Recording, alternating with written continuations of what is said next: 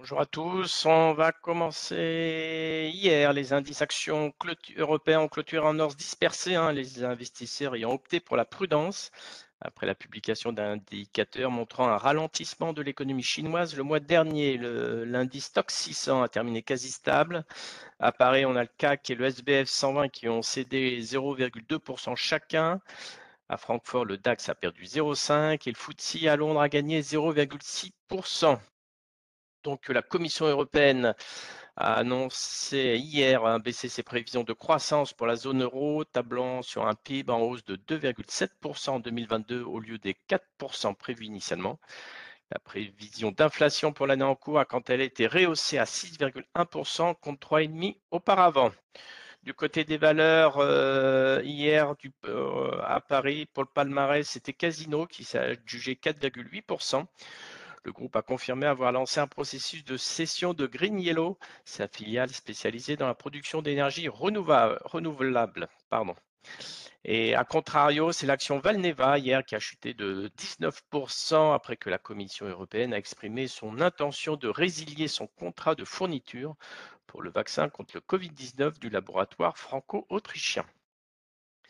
Hier soir à Wall Street, on a une nouvelle séance euh, de baisse au terme d'une tendance volatile hein, qui a vu les maigres gains du jour fondre sur la dernière heure de cotation.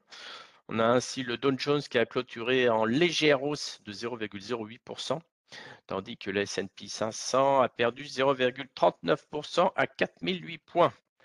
Quant au Nasdaq, hein, il a reculé de son côté de 1,2% à 11 663 points.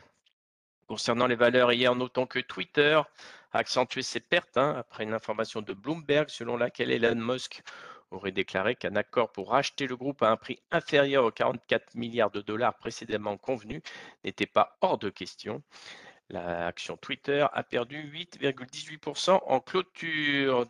De même, le titre Tesla, également dirigé par Elon Musk, a lui aussi chuté de 5,88%.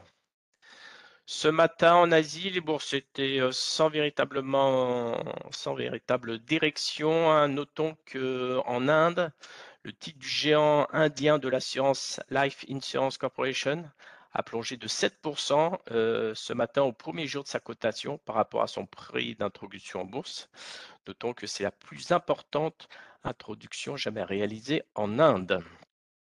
Concernant le pétrole, euh, le prix du Brent a terminé en progression de 2,40% à 114 dollars. Quant au WTI, à, échange juin, il a lui aussi gagné 3,35% à 114,25 dollars, soit son plus haut niveau depuis quasiment deux mois. Euh, ce matin, dans les premiers échanges, le pétrole était inchangé. Concernant, notons que le cours du blé bat son record absolu sur le marché européen hier en clôture. L'embargo indien sur les exportations de blé a fait flamber son prix, le cours du blé clôturant à 438,25 euros la tonne. C'est un record historique. Concernant l'or, l'once a enfin arrêté sa chute, hein, qui s'est stabilisée à 1814 dollars l'once, et le Bitcoin reste souffroteux autour des 30 000 dollars. D'un point de vue micro, euh, après clôture, il y a Vinci.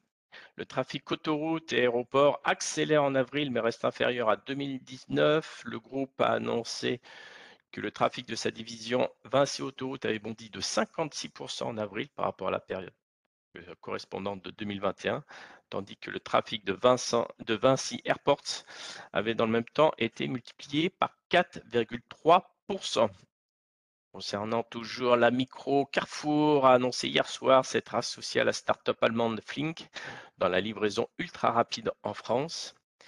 Euh, et ce matin, il y a Engie qui a revu à la hausse sa prévision de résultats nets par du groupe, désormais attendu entre 3,8 et 4,4 milliards d'euros après avoir publié ses résultats trimestriels. Et enfin, notons que Vodafone a sorti une croissance organique en hausse de 2%, alors que le consensus attendait une hausse de 2,25. L'EBITDA est ressorti à 15,21 milliards, alors que l'estimé était de 15,26. Et enfin, le chiffre d'affaires ressort légèrement au-dessus du consensus à, 15, à 45,58 milliards. Je laisse la parole à Nantes. Bonjour, euh, Plastivaloir, le plasturgiste affiche un chiffre d'affaires de près de 340 millions d'euros au titre de son premier semestre 2021-2022, en recul de 9% en comparaison annuelle, avec toutefois une croissance de 11% entre le premier et le deuxième trimestre. Plastivaloir indique que les tensions inflationnistes ont entraîné des hausses de coûts qui, bien que progressivement répercutées sur les prix de vente, devraient impacter d'environ 3 points sa marge brute semestrielle. Plastivaloir maintient son scénario d'un retour à la croissance au second semestre, mais prévient que son objectif de marge d'EBITDA de 10% ne pourra pas être atteint sur cet exercice. Euh, la société biopharmaceutique Inventiva fait le point sur ses activités du premier trimestre 2022 la société enregistre au 31 mars une trésorerie de 80 millions d'euros contre 95 millions d'euros au 31 décembre. La trésorerie vient d'être renforcée par un prêt in fine de 50 millions d'euros accordé par la BEI pour le financement des études cliniques en cours. Le cash burn, lui, progresse de 92%, euh, porté par la hausse des dépenses en recherche et développement, qui sont en hausse de près de 75% par rapport à l'année dernière. Et ça s'explique principalement par la conduite de l'essai de phase 3 native 3, euh, évaluant son candidat médicament Nord chez les patients atteints de NASH.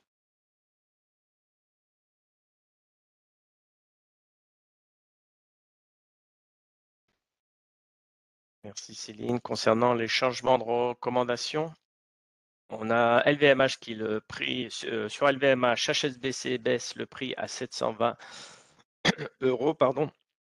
Sur Allianz, Jeffries reste à l'achat, objectif réduit par contre à 255 euros.